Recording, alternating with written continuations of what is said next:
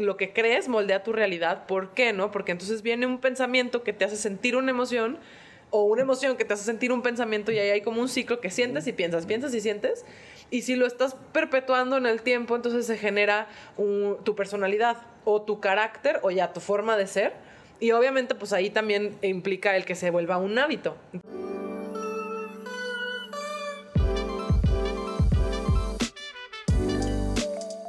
Hola, bienvenidos a este cuarto episodio de tu podcast De Vuelta a ti. Yo soy Ivonne Díaz de Sandy y el día de hoy eh, quiero compartirles que tenemos un tema súper interesante, pero para las personas que no nos han escuchado anteriormente, este es un espacio seguro de conversación en donde acompañamos a las personas a reconectar con ellos mismos para empezar a crear la vida en lugar de reaccionar ante ella. Y el día de hoy nos acompañan Alejandro Gómez, Alexa Díaz de Sandy y Pablo Merino para abordar este tema tan maravilloso, que es un tema que pocas veces nos cuestionamos, pero te vamos a acompañar y ayudar a reflexionar porque es muy importante abordarlo. Y el día de hoy hablaremos sobre las creencias. Así es, bienvenidos todos y bueno, pues preguntarnos qué son las creencias porque realmente eh, vas a ver cómo tu cerebro crea una realidad holográfica dentro de él que es lo que creo que es y luego ni siquiera es tan real, ¿no? Sí. Alexa. Pues no sé, justo me estoy preguntando qué son las creencias. Porque creo que nunca nos... De por sí no nos cuestionamos nunca lo que creemos. Ahora, definir las creencias como tal, pues yo diría que es como todo el conjunto de, de historias que te vas creyendo conforme vas creciendo, ¿no? O sea, la historia de quién eres, de cómo tendrías que ser, de qué tienes, en qué tienes que trabajar, cómo va a ser la vida, o sea, N cantidad de temas, ¿no? Entonces se me hace súper importante, justo como lo decía Ivonne ahorita, que pues es un tema que importa muchísimo. Sí, porque son en relación al dinero, a relaciones de pareja, o sea, hay muchos, muchos, eh, bueno, realmente en todas las áreas de nuestra vida tienen que ver. Y yo considero que las creencias son justo todos estos pensamientos que vienen desde el subconsciente, dado, bueno, más bien eh, por el entorno en el que vivimos y en el que crecimos, ¿no? Eh, son todas esas historias que nos vamos contando que se convierte como en este filtro en el cual vamos a ir experimentando nuestra vida. como los lentes que te pones para vivir tu vida, ¿no? Exactamente. Sí, y no necesariamente son nuestras, probablemente. Las vienes y las adquieres a lo mejor de otros, ¿no? Si las aprendiste a tus papás, por la religión en la que este, practicaste, por tu contexto, por tu cultura, por una serie de cosas que te van poniendo en tu CPU mental una creencia que te hace actuar de una manera automática ante lo que se te presenta. Sí, lo más interesante es que pueden ser verdaderas o falsas. O sea, porque como no nos cuestionamos, simplemente este, no nos damos cuenta si estas creencias nos ayudan a, crear, a, formar, crear y, lograr cosas en la vida o nos están limitando. O sea, resumiendo, quiere decir que estamos de acuerdo que son, son los filtros, que además fueron impresos por otras personas, como decías tú, Alex, que nos hacen creer que algo es como nosotros lo pensamos, finalmente. Fíjate, una cosa que a mí se me hace muy simpática en el tema de las creencias es, oye, ¿esto se me ve bien? y de repente digo, ¿eso qué, qué significará? O sea, ¿quién tendría que decirle o responder eso, no? Me pasa mucho, yo mismo me, lo, me, veo y digo, o sea... ¿Quién definió que está bien? Es una creencia, la ropa, la imagen, el diseño de nuestra de nuestro outfit es, es lo que se ve bien en una ciudad, en otra no está permitido y así, ¿no? Sí, claro. Así es. Creo que es importante justo eso que dices, ¿no? Que quién dijo, en qué momento, cuándo fue como el principio de todos los tiempos que empezamos a decir que esto estaba bien o esto estaba mal. Hablando de moda es un ejemplo clarísimo porque todo el tiempo cambia la moda y regresa y no sé cuántas cosas, pero ya en términos personales creo que es pues fundamental el, el cuestionarnos por qué creo lo que creo y más allá de lo que logro en mi vida o por qué creo que así funciona el mundo, ¿no? Como que muchas veces la respuesta es esa. ¿Cómo funciona el que seas rico o no rico? ¿Cómo funciona el que vas y compras una cosa y te pagan con otra? O sea, no sé, eso se me hace muy importante esa parte. ¿Por quién dijo que así tendría que funcionar? aparte, hay un montón de creencias que te hacen creer que tú no puedes que no eres malo para las matemáticas. Limitantes. Limitantes terribles que te generan una restricción enorme para hacer y desarrollar tu potencial. Entonces tenemos que ser muy, muy claros en que si tenemos creencias que nos dicen no valgo nada, nadie me quiere, soy, voy a ser pobre toda mi vida, este, no soy bueno para matemáticas. Todo ese tipo de cosas las puedes transformar, las puedes cambiar, pero siempre y cuando seas consciente de que esas creencias te están y una pregunta, ¿las creencias tienen que ver con el pensamiento? O sea, lo que piensas de ti, lo que piensas de lo demás o Sí, para mí quiero, quiero esa es justo la pregunta más profunda porque para mí la creencia es algo que crees, pero no sabes. Cuando algo es una convicción, ya no es una creencia, es, es, o sea, yo soy este tipo de, por ejemplo, la medida de tu pie, pues tú llegas a una tienda y compras la, pides el zapato y te lo pones y te vas, porque eh, ya lo sabes. Pero justamente lo que nos domina es que creemos que así se crea la realidad y por eso sufrimos, porque la realidad no se adecua a mi creencia, a lo que yo creo. Porque lo que crees ya no te lo cuestionas. Perdón, lo que sabes ya no te lo cuestionas. Ya lo sabes. Pero, por ejemplo, si yo dijera que yo sé que no soy buena en matemáticas, porque toda la evidencia empírica hasta el día de hoy dice que no soy buena en matemáticas, ¿es una creencia o es una, convicción? Exacto. Pero ya que se vuelve convicción y que te vuelve, y te vuelve mala para matemática. o sea, todo eso, todo eso te va condicionando y entonces tú empiezas a ver matemáticas y tú dices, no, no soy buena. Sí, sí me si pasa. Tú si tú cambiaras tu creencia y decir, claro que puedo con la matemática, me voy a hacer amiga de ella y voy a generar esa condición de, de una relación diferente con la matemática. No tienes impedimento alguno mental ni estás en una condición sí, sí, sí, déjame les, eh, sí y, sí y no, pero hay que ver desde dónde estoy creando la convicción. ¿Por qué? Porque si lo estoy haciendo desde la conciencia y desde el adulto, entonces yo puedo decir, yo no soy bueno en matemáticas porque, porque conscientemente me enfrenté a las matemáticas, aprendí de distintas maneras y no me gustaron, no pude, mi mente no es así. Es como yo no soy bueno para dibujar, no todos tendrían que tener las habilidades para dibujar no es una, no es una creencia, realmente me di cuenta, pero lo que, a lo que vamos a las creencias es que la mayoría de lo que creemos nunca lo hemos comprobado y nunca hemos tenido ciencia cierta la convicción de decir esto es así. Por eso es una creencia. De hecho, les quiero decir una creencia la más fuerte que existe, esperando no ofender a nadie, que es creer en Dios. Es el acto más alto de ignorancia. Ups. ¿Por qué creer en Dios? Porque Dios, o sea, si tú ves una planta, si vemos una hoja, hay, hay una mente, una información, alguien que creó eso y para mí no es una creencia, es una convicción. O sea, la esencia de la divinidad no puede ser una creencia, algo ajeno a mí. Justamente la convicción, la realización de tu propia espiritualidad es una convicción absolutamente comprobada. Por eso mi relación con Dios es absolutamente profunda, pero pero con la deidad, no con una idea preconcebida de un Dios, por ejemplo. Que es una persona que está allá en el cielo y separada de ti, ¿no? Así es. Oye, entonces, bueno, vamos a la siguiente pregunta. Una vez que ya entendimos que son filtros, que los hemos adquirido y que ni siquiera se han sido comprobados y que pueden ser de no de nosotros y además que nos revuelcan en una serie de sufrimiento, ¿cómo llegaron las creencias a nuestra vida? O sea, ¿cómo las adquirimos? Sería la siguiente pregunta igual. Bueno, tengo entendido que desde que naces hasta los seis años es cuando vas aprendiendo a través del, ejemplo todo con tu familia, con tu escuela, con, en la educación, con la cultura, con la religión, con todo tu entorno, vas adquiriendo todas estas eh, creencias, costumbres, hábitos y demás eh, por medio del ejemplo. Posterior a los seis años, claro que sigues adquiriendo más y conforme tú vas ya creando y construyendo todos estos filtros, pues vas adquiriendo las que para ti son buenas o malas y, vas desechando, ¿no? Eh, pero sí, em, bueno, lo que yo tengo entendido es que las adquieres de todo el entorno que, vive de alrededor de ti, o sea, lo aprendes. Lo que quería dejar muy claro es que todo esto se va eh, almacenando en tu subconsciente, y porque el consciente es nada más un 5% el que, el que manejamos y nos manejamos por un 95% en el subconsciente. Quiere decir que esto lo hacemos en automático.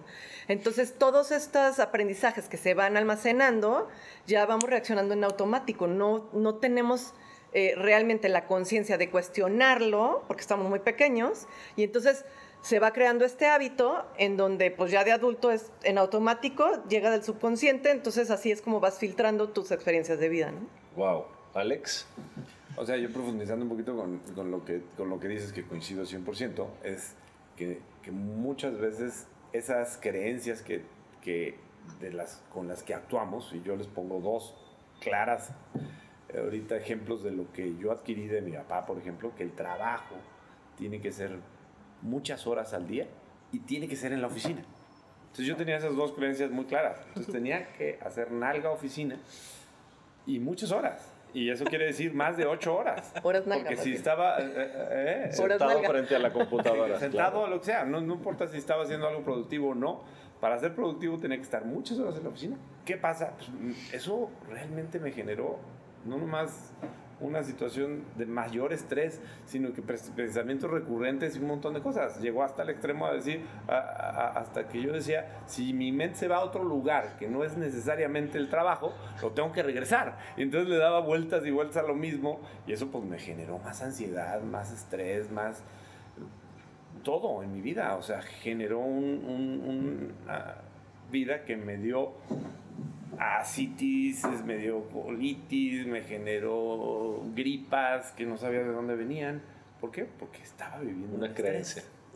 Justo. Y no la relacionaba esa creencia con lo que estaba que tomaste de tu papá. Ya le tomé de Sí, como que eso. O sea, dicen que. No me acuerdo dónde leí que justo un niño es como una esponja, ¿no? Nada más vas absorbiendo todo lo que. Digamos, las circunstancias te van dando y a final de cuentas, pues sí, si te dejas guiar por las creencias que no cuestionas, pues eres simplemente eso, como el resultado de tu circunstancia constantemente, ¿no?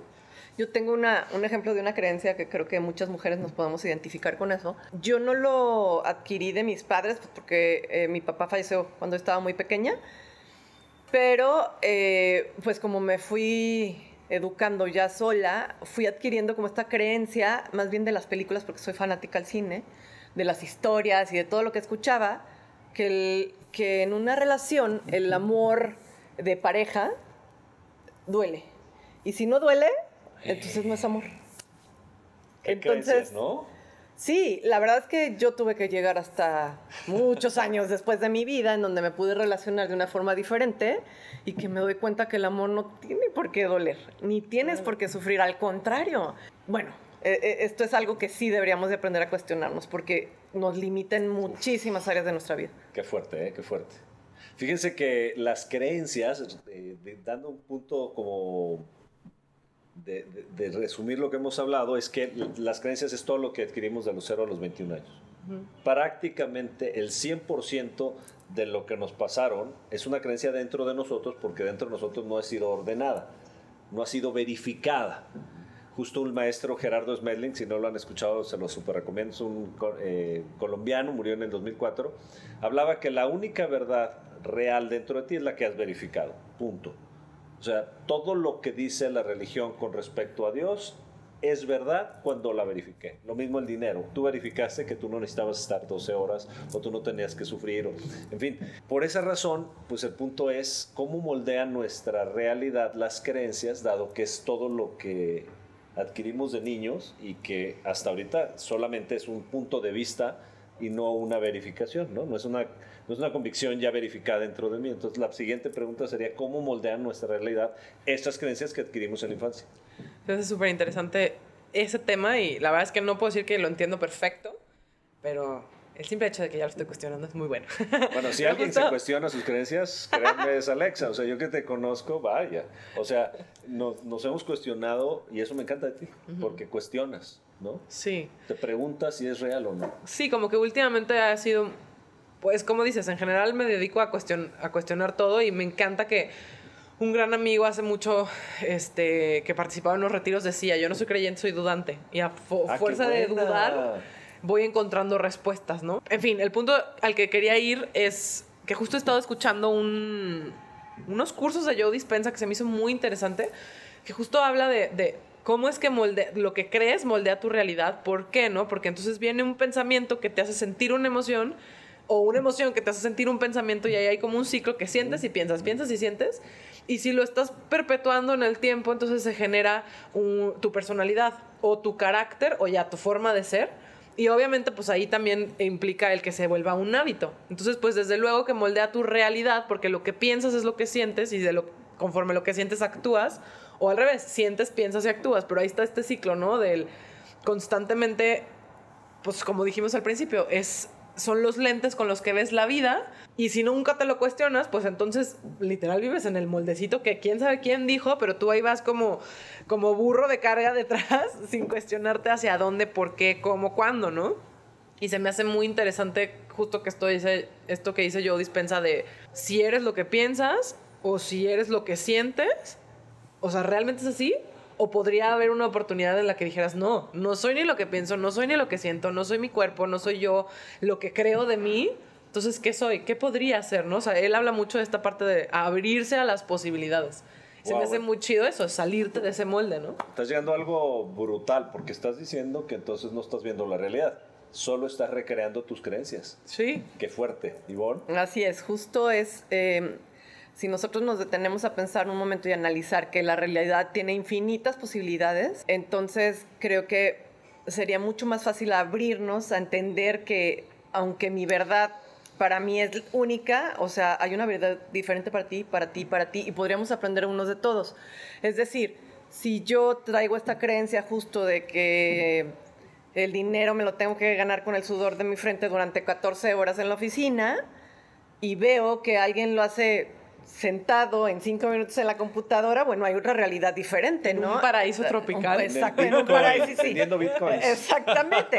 Entonces quiere decir que esa creencia que yo tengo me está limitando a mí porque veo que otra persona lo puede hacer diferente. Entonces, si nosotros hiciéramos conciencia de esto para poder soltar esas creencias y abrirnos a estas infinitas posibilidades de las que habla yo dispensa, la verdad es que será maravilloso porque podríamos empezar a crear la vida que nosotros deseamos. Wow, wow. Ah, ¿Y cómo moldear la realidad, tu realidad, Alex, las creencias o la, de la gente? Pues, o sea, regresando a lo que les comentaba de mi papá, pues, o sea, de, de esa creencia adquirida de tantas horas tengo que estar en la oficina y el trabajo es en la oficina, pues generó ese estrés.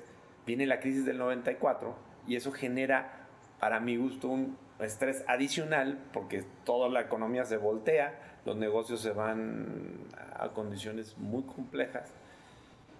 Y gracias a algo, esa, ese momento de mi vida que me estaba llevando a estrés terrible y a una condición ya inmanejable mental, me lleva a hacer trekking, a contactar con la naturaleza, a establecer una vida diferente a salirte de la oficina, de la creencia. De la oficina.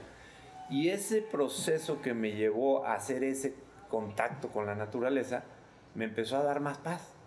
Incluso me empezó a dar ideas de cómo solucionar las crisis que, en las que yo estaba, en los problemas que, en los que yo estaba.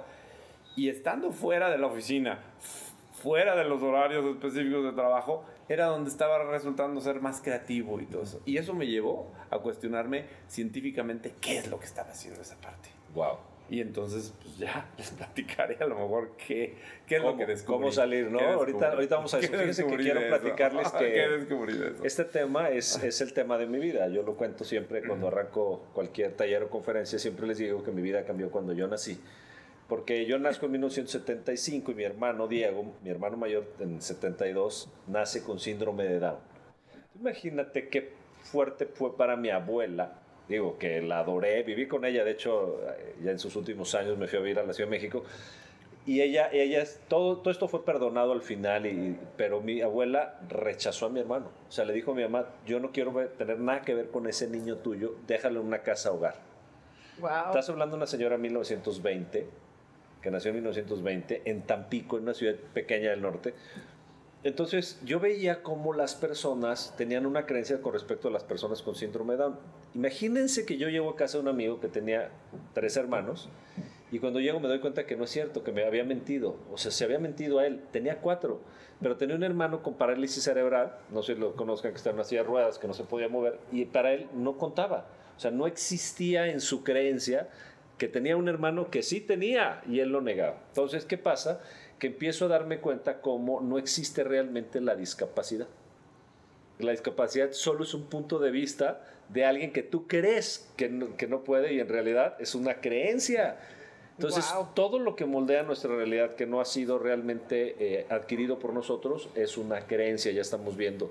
Entonces, ¿cómo vamos a salir de esas creencias? Sería la siguiente pregunta. ¿Cómo podríamos nosotros darles un punto de, de salida a todos para empezar a no ser dominados por nuestras creencias, si nosotros empezar a construir una realidad sostenible y verificable. Pues a mí justo en el proceso en el que estoy, un poco, no te puedo decir ya salí de mis creencias, pero más bien estoy en este proceso de empezar a cuestionarlas y de cuestionar también lo que realmente vale la pena que cuestione, ¿no? Porque hay cosas que te llevan a ciertas, ciertas respuestas que sigues en ese loop del ego o en este loop de, bueno, pero sí, pero tal, pero no sé qué, y hasta rumear muchísimo, pues tampoco es muy positivo, ¿no? Ni, ni benéfico. Pero últimamente que me he dado cuenta que cuestiono las cosas como más acertadas en mi, en mi vida, que justo el otro día grababa un video diciendo como, ¿por qué hago lo que hago? O sea, sí sí me gusta mi chamba, sí me gusta el tema del que hablo, sí todo el tiempo me creí la idea de que estos temas me gustan y que soy no sé qué, pero realmente, ¿por qué? O sea, ¿para, qué? ¿Cuál es el propósito? ¿no? Entonces, creo que para mí el proceso de salir de mis creencias ha estado siendo más como tomarme el tiempo necesario para cuestionar el por qué o para qué lo estoy haciendo, ¿no? Es decir, pensar, que, o sea, eso puede ser trabajo, puede ser estar con mi familia, puede ser quejarme, puede ser quejarme de mi físico, o sea, en todos los aspectos, ¿qué es lo que más paso tiempo haciendo? Pero yo te, quiero hacer, yo te quiero hacer unas preguntas un poco personales. Sí, sí. Es que Alexa ha vivido, justo ya lo estás diciendo, has vivido, te has estado cuestionando creencias, yo también, ¿eh? Ahorita lo platico las mías, pero como he conocido las tuyas, ha habido dos. Una cuando subiste el pico de, de Orizaba, que nos platicabas cómo ibas realmente pensando. Fíjense qué chistoso que decías. No chistosos, son fuertes, pues, pero lo que voy a empatar. Uno era que tú decías, no voy a llegar, y llegaste. Sí, sí. Y luego hace unos meses estabas pensando que, que tú podías con todo, como esta creencia autoexigente, y que las está, está, soltando diciendo puedo con lo que puedo y lo que no puedo no puedo. ¿Cómo? Platícanos esas dos experiencias así brevemente. Pues sí, una, lo del pico de Orizaba sí fue algo sumamente fuerte porque me acuerdo que decidí ir al pico de Orizaba para callarle la boca a alguien que me tocó el botón de no puedes. Entonces dije, ¿cómo que no? Claro que sí, ¿no? Pero muy dentro de mí o sea, yo dije, sí, sí puedo porque, porque tengo que poder, era como de esta fuerza, pero muy dentro de mí tenía mucho miedo porque decía, ¿y si no puedo qué? ¿Y si y, no voy a llegar y no estoy preparada físicamente? Y bueno, eso fue muy fuerte en el pico de Orizaba, pero todavía se potencializó más cuando hace poco fui a Nepal a subir al campamento base del Everest. Ahí sí fue un, o sea, un viaje entero en el que yo decía, no puedo, no puedo, no puedo, no puedo. O sea, yo estaba, como decías, convencida de que no lo iba a lograr, pero ahí seguía. Entonces, como que esta... ¿Lo lograste o no? Pues claro que lo logré. bueno, no claro que, pero justo, y me haces pensar muy cañón en algo que estaba escuchando hace ratito de Joe Dispensa, que es como, en el momento en el que realmente sueltas, está bien cuestionarlo, pero aferrarte a encontrar la respuesta en ese segundo, como tú quieres, a la hora que tú quieres, por donde tú quieres que te llegue la respuesta, porque yo en el momento era como, estoy subiendo en la montaña y decía, aquí ahorita en el siguiente paso tiene que caerme el 20, porque si no no puedo, ¿no? Como el típico meme que dicen, Flu sí voy a fluir, pero díganme a qué hora, cuándo, cómo para prepararme. Escuchaba que yo dispensé eso, ¿no? En el momento en el que realmente sueltas, porque ya pusiste una intención, porque ya cuestionaste esto que te estás creyendo que hasta el día de hoy claramente no te está funcionando, porque yo les digo, hasta el sexto día me estaba muriendo todos los días y quería regresarme y quería completamente rendirme. Hasta el sexto día, a la última hora de caminata, fue un, pues ya estoy aquí, o sea, ya, no tengo de otra más que meterme como in the zone y pues dejar de cuestionarme. Pero un día que te simplemente ibas a aceptarlo. Y un ah, día que estabas a punto enferma, te ibas a regresar. ¿Qué pasó ahí? Mal. La verdad es que ni sé. ¿Te rendiste? o sea, ¿qué pasó? En ese momento en el que ya me quería regresar, ya estaba mal. Todos los días pasó eso, pero en el momento de sí, sí, bueno, el de sí llego al Everest Base Camp, o de plano aquí me quedo y espero a todos, fue esto decir, pues lo voy a intentar, pero ya no cuestionándome que si puedo o no puedo, que qué van a pensar de mí, que si llegué hasta acá y pagué un dineral, que si sí, que si, o sea, fue un, pues ya lo voy a intentar, pero con una total convicción de lo que suceda está bien. Y algo cambió, de verdad fue como un switch que se alineó y ¡pum! Sucedió y sí llegué padrísimo. Y fue la primera que llegó. Oiga, sí. Increíble tu manera en la que te has ido retando. Y yo quiero preguntarle a tu mamá, porque si no ha leído su libro, por favor, este, privilegiada por elección, pues es, es, es, para ti es un enfrentamiento a tus creencias. Y, Así es. Y sobre todo las creencias que yo soy partidario totalmente de este cambio mundial de que la mujer tiene otra posición que el hombre. O sea, cuéntanos. Siempre crecí fuera del molde porque eh, sí tengo tres hermanos hombres. Em, mi papá falleció muy, muy, a muy temprana edad. Digo, yo tenía muy, era muy pequeña, pero no tuve ese ejemplo de machismo como tal, aunque mis hermanos sí tienen algo de eso. Em, pero verdaderamente crecí fuera del molde porque desde muy pequeña fui autosuficiente. Entonces me fui abriendo camino en un mundo empresarial que es en su mayoría de hombres. Entonces sí, es como siempre ir en contra de la corriente y retando a esos mismos hombres a que se den cuenta que nosotros también somos capaces y también podemos hacer las cosas. Sin embargo, no desde el mismo lugar que el hombre, sino desde un lugar diferente para poderte complementar. Entonces, esa es una creencia que creo que si todos estuvieran abiertos al querer ver a la mujer como un igual y como el poder hacer un equipo, como lo hacemos nosotros aquí, la verdad es que podría potencializar todo lo que se propongan en la vida, ya sea familia, negocio, empresa. De verdad es, es algo maravilloso. Pero aparte de esta creencia, yo quiero platicarles una creencia que acabo de ahora sí que destrozar dentro de mí, que para mí es, o sea, la he experimentado y fue como, wow. Y también les pido que se abran a estas infinitas posibilidades. Y es la creencia sobre la salud. Ok. La salud, em, pues, de acuerdo a lo que he estudiado, todo viene por tus emociones, ¿no? Y bueno, esas emociones a mí me llevaron hace dos años a empezar con colitis y con unas manchas en la cara impresionantes. Y recorrí muchísimos doctores, em, pues psicólogos y coaches y demás que me, que me llevaron a pensar que era algo que iba a tener para toda la vida. Eh, fui ¿Cuántas creencias hay de que es para toda la vida? Para toda la vida. Que la colitis ya es una enfermedad para toda la vida y que las manchas que tenía en la cara, como fui con dermatólogos y este, diferentes doctores, me dijeron que sí, que venía y que ya se me iban a quedar toda la vida, que lo único que iba a poder hacer era como atenuarlas y que me tenía que cuidar del sol toda mi vida porque cualquier solecito que me diera hasta en la mano me las iba a disparar nuevamente. Oye, ¿puedo hacer un paréntesis rapidísimo? La creencia habla de la ignorancia. Fíjense lo que lo está diciendo Ivonne, ¿eh? O sea, cuánta ignorancia hay con respecto a la salud, que hemos cambiado ideas con respecto al poder de nosotros mismos. Perdón, que solo quería decir eso porque es... Es que lo que yo quería decir es cómo le cedemos el poder a otras personas a que nos digan ah, nuestra realidad. Entonces, la verdad es que sí soy una persona eh, muy, muy, como, pues como... Que se cuestiona, ¿no? Que pues sí que se cuestione que cuando me dicen que no, siempre es como me, me, aprietan ese botón y cómo no, y, voy a investigar y voy a llegar al fondo de ello. ¿Por qué? O sea, como por qué tendría que condicionarme a hacer así toda mi vida. Entonces, em, después de, que los doctores me dijeran que ya iba a ser para toda la vida, eh, tuve la oportunidad de ir a un curso eh, en donde justo este curso con Joe Dispensa te dice, ábrete a estas infinitas posibilidades y tú tienes el poder de transformar esa realidad. Entonces es como llegar a estas emociones, qué era lo que estaba viviendo, por qué lo estaba viviendo de esta manera, qué es lo que me hizo sentir esas emociones, para entonces empezar a transformar mi vida. Y cuando entré a este curso, justo como dice Alexa, puse esta intención, la de transformar mi salud. Porque yo quería salir de este curso completamente sana.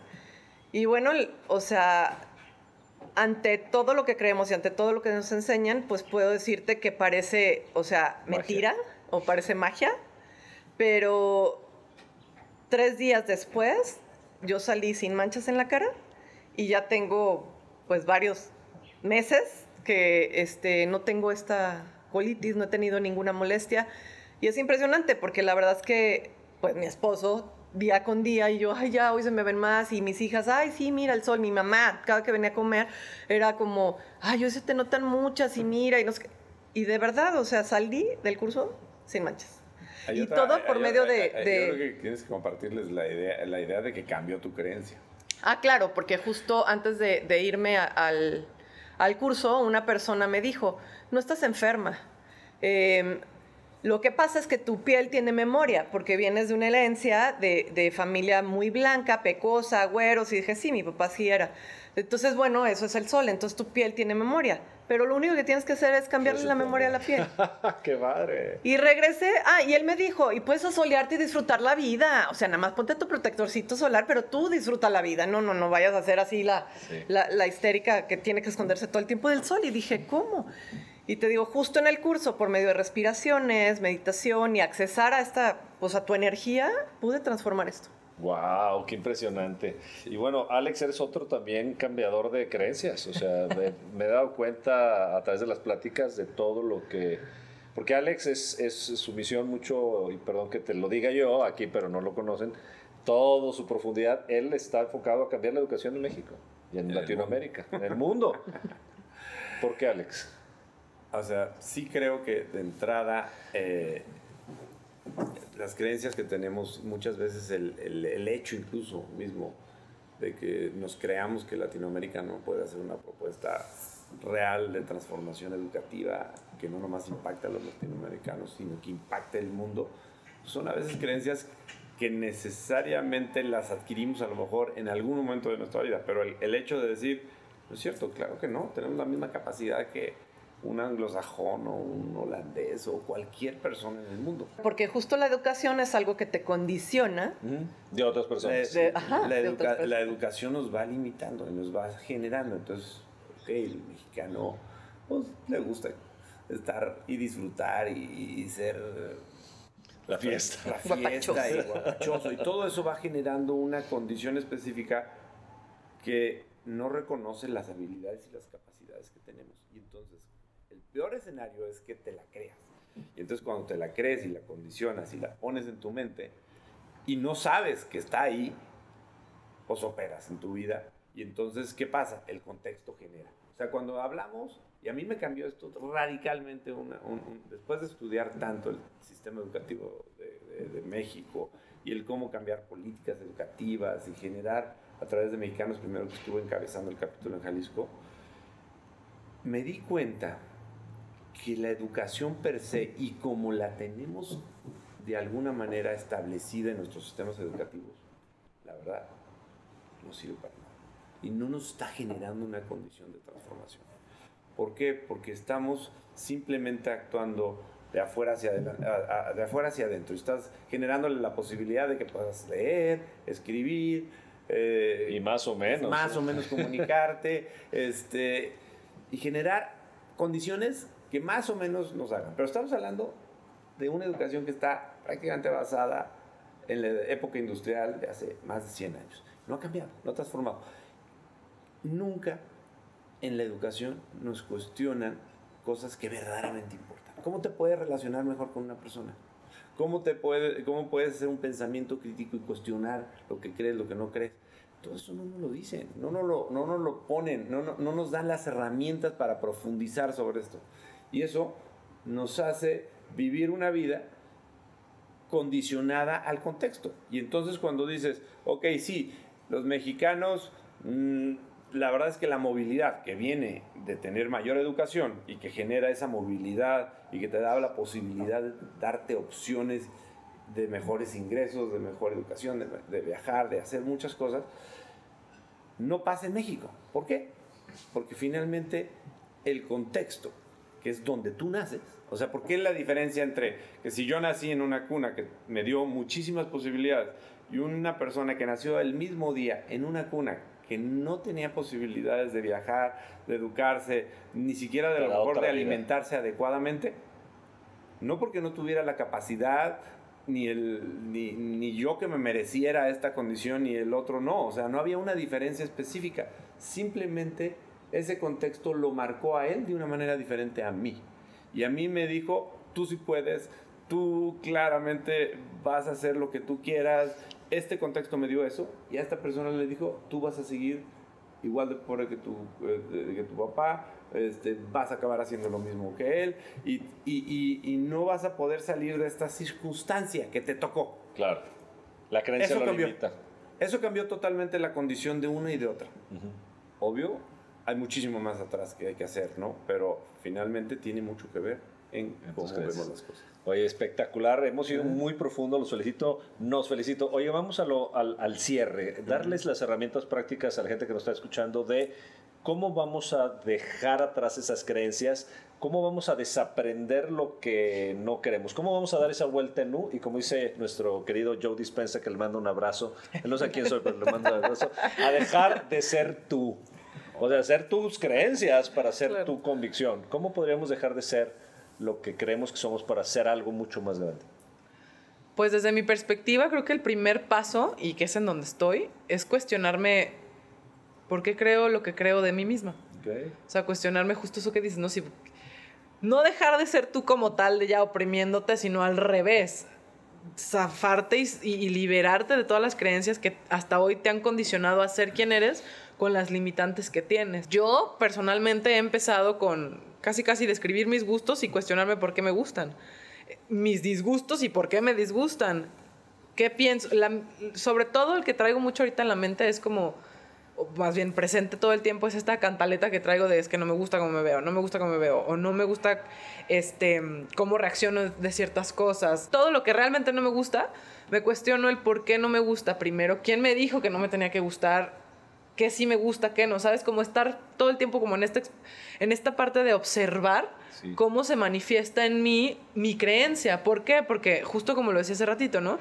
es un pensamiento que genera una emoción que bioquímicamente te hace lanzar y tener una condición medio particular en tu cuerpo que genera un hábito. Entonces ya todas tus acciones y todas tus reacciones se ven mermadas o se ven afectadas por esa creencia que tuviste al principio. Entonces, pues yo personalmente les diría, y me diría a mí otra vez repitiéndome, ¿qué es esto? Es el analiza tu día y agárrate de una cosa que no te guste o que sí te guste y cuestiónala, pero desde el qué te lleva a hacer físicamente, cómo se siente, dónde se siente, qué palabras le pones, cuál es tu conversación al respecto. O sea, como todo el tiempo estar en esta postura de sin juzgar, primero observar, para de ahí poco a poco pues dejar que, que, surja la respuesta, ¿no? Decir, sí, sí, pues sí, sí me encanta esto, va.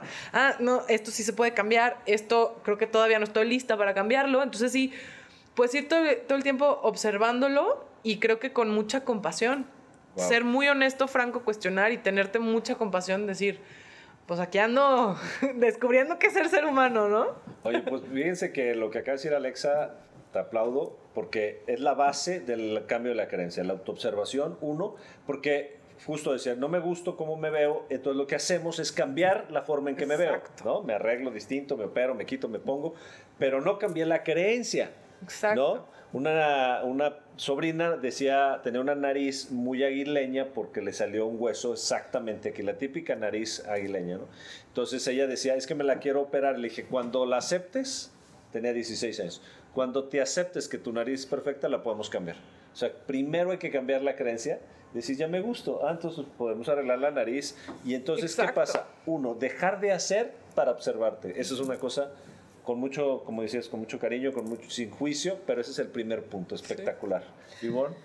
Bueno, pues justo em, tenemos en el episodio del monólogo todo un ejercicio para poder identificar las creencias y transformarlas, que lo podrán accesar un poco más adelante. También en YouTube. Aquí también en YouTube y en Spotify. Pero em, quisiera como compartirles un pedacito de un ejercicio que, que, compartimos ahí, que se me hace muy interesante, que claro, lo primero es identificarlas y aceptarlas, porque si no identificas lo que no te gusta y quieres cambiar, pues no hay forma en que lo cambies. Ya que lo aceptas, hay un ejercicio que viene justo en el libro de Deja de ser tú, de nuestro gran amigo maestro y maestro, el doctor Joe Dispensa, en donde él te platica de un juego que le llama cambio. Y este juego es bien sencillo. Cuando tú te estás identificando que juzgas algo sobre ti mismo, como, ay, qué fea nariz tengo, o algo sobre alguien más, en ese momento digas, cambio. Te hace hacerte consciente de que ya estás llegando a estos patrones eh, repetitivos que no te ayudan y a estas creencias que estás jalando del subconsciente. Entonces es como cambio. Por lo menos ahí ya te haces consciente para dejar de hacerlo. O cuando estás en, eh, con alguien más que tienes una discusión con tu pareja o en el negocio, es como cambio siempre estar identificando y cachando todas estas partes que no te gustan de ti mismo y que quieres transformar y entonces empezarlo a hacer cambio, cambio, cambio, para que en el corto plazo, o sea, ya lo tienes identificado y tú solo vas como, ah, esto, lejos de llevarme a una parte amorosa o al cambio que yo estoy buscando, sigo perpetuando todo lo, lo, malo, ¿no? Y la creencia limitante. Espectacular, gracias. Alex. Bueno, yo, lo que diría es que claramente los pasos que ya se describieron son básicos, o sea, primero hay que reconocerla, este, de alguna manera aceptarla, quererla transformar, y yo les diría, a mí en lo personal me ha servido muchísimo poder estar en un modo que nos saque de la parte de reaccionar automáticamente a todo.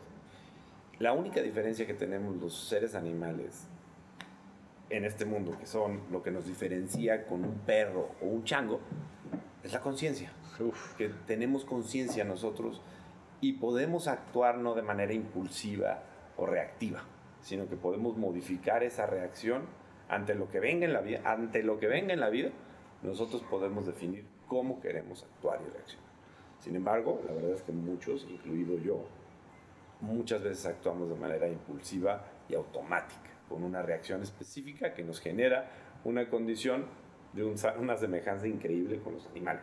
Entonces, este, se, nos, se, nos, se, nos, genera esa, esa, esa, condición.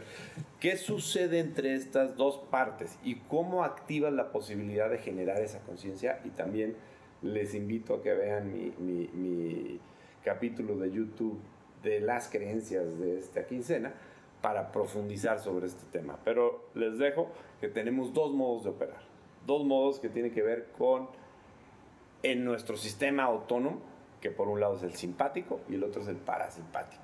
Uno es el modo estrés, para que verlo de uno, y el otro es el modo creación.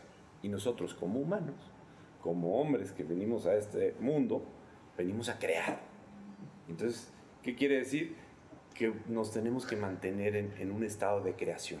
Y para eso los invito a ver mi podcast. Para mí, yo tengo dos maneras en lo personal y las enseño, pero así las vivo yo. Uno es hashtag todo lo que pienso y siento del otro es falso. O sea, la manera de salir mi creencia es todo lo que pienso de ti, todo como juzgo a cualquier ser humano, es más, todo lo que pienso respecto a mí es falso. Entonces, esto me da la oportunidad de empezar a observar lo que dice Alexa y bueno, o sea, empiezo a observar y digo, mm, ¿cómo observo? Yo uso la ley del espejo. Lo que me choca, me checa. Entonces empiezo a mirar en el otro lo que no le gusta al otro y como decía Gandhi, lo cambio en mí. Entonces me, me doy cuenta que el disgusto del otro apunta a mi propia creencia. La miseria apunta a mi propia miseria. La tristeza apunta a mi propia tristeza. ¿Por qué? Porque si yo tengo un grano aquí, lo veo en el espejo, lo veo en el espejo, pero duele en mi cara. Entonces realmente la manera en la que yo sé es, uno, dudando de todo, me encantó, nunca había escuchado lo que nos explicó Alexa de no soy creyente, soy dudante. Hashtag soy dudante. Me fascinó. Duda de todo. Es que así vivo yo, ¿eh? Te lo prometo. O sea, cuando yo voy en el tráfico y veo demasiado tráfico, me doy cuenta que es mi creencia con respecto al tráfico porque puedo fluir ahí y está fluyendo, pero realmente es mi punto de vista. Y cuando dudo de él, entonces me voy al espejo y ahí me empiezo a leer y empiezo a darme cuenta que básicamente todo lo que me hace sufrir, todo es una creencia. y entonces Oye, y justo Digo, perdón, me voy a interrumpir, pero me acuerdo que uno de tus talleres me encantó y que es un ejercicio que le he compartido a muchos amigos porque creo que funciona bastante bien. Regresando yo dispensando. Decía justo parte de las creencias o el vivir regidos por nuestras creencias es porque vivimos en el pasado constantemente, ¿no? Y que por eso se genera una depresión o una ansiedad, por estar constantemente viendo hacia el pasado o un futuro basado en nuestro pasado, ¿no? Entonces está loquísimo porque nomás nomás no hay ni presente ni futuro, todo el tiempo está el pasado disfrazado de lo que pudiera venir, ¿no? Pero con una creencia. Y me acuerdo que en uno de tus talleres, o sea, bueno, esto me volvió a la mente por lo que lo acabo de escuchar y hasta ahorita me cayó el 20, pero en uno de tus cursos justo nos decías, para poderte anclar al presente, pregúntate en este segundo, así ahorita, tú que me estás viendo y quien me está escuchando, detente cinco segundos y te, en este momento, ¿qué me hace falta? Porque muchos de nuestros estados son, me dio, tengo ansiedad porque no sé qué, porque es que no, no, he, no he pagado la tarjeta, que es mi tema ahorita. Este, no sé qué, nadie me va a querer, tal, tal, tal. O es que cuando mi papá me iba, no sé qué, ya sabes, o, vas al futuro o vas al pasado, pero siempre basado en una creencia que sí o sí te hace sufrir. Me encantó que nos sacaste, o bueno, por lo menos a mí me sucedió eso, me saqué de ese loop en el momento en el que me detengo y digo, en este momento, ¿qué me falta? Nada. En este momento preciso es instante, así, si se para toda mi angustia, pues no me hace falta nada. Estoy aquí con ustedes, estoy platicando. Puedo decir, bueno, maybe tengo sed, pero eso es solucionable. No me hace falta así, en lo más profundo de mi ser no le hace falta pagar la tarjeta. ¿No? pero lo que esto genera es que va empezando a calmar mi sistema, justo como lo decía Ale, ¿no? El sistema nervioso se empieza a calmar, se empieza a disipar esta urgencia de salirte del estrés que traes. Y entonces ya puede surgir una respuesta. Ya puedes decir, ah, ¿sabes qué? Mira, no había visto que podía vender tal cosa y puedo ir a Facebook a tal y por eso gano más dinero y pago mi tarjeta mañana. O sea, digo, es una locura. Ojalá y sí funcione. Pero simplemente es bajarle al estrés, anclándote al presente. Y ese ejercicio que nos diste me, me funciona mucho a mí que en el segundo en el que te caches súper clavado en la angustia o súper clavado en un patrón de pensamiento que nada más te limita a ver lo que te pasaba cuando estabas niña o es que yo siempre reacciono de esta forma, simplemente detente un segundo y dite, en este momento, ¿qué me falta? Y respiras. Sales de todas las creencias. y ya está. Pues ese ha sido el, tema de las creencias. Les agradecemos que nos hayan escuchado, Ivonne. Y los invitamos a que nos sigan en todas nuestras redes sociales, en YouTube, Facebook, Instagram, Spotify, para que vean distintos aspectos, recomendaciones que les queremos compartir. Muchas, Muchas gracias. gracias. Hasta luego.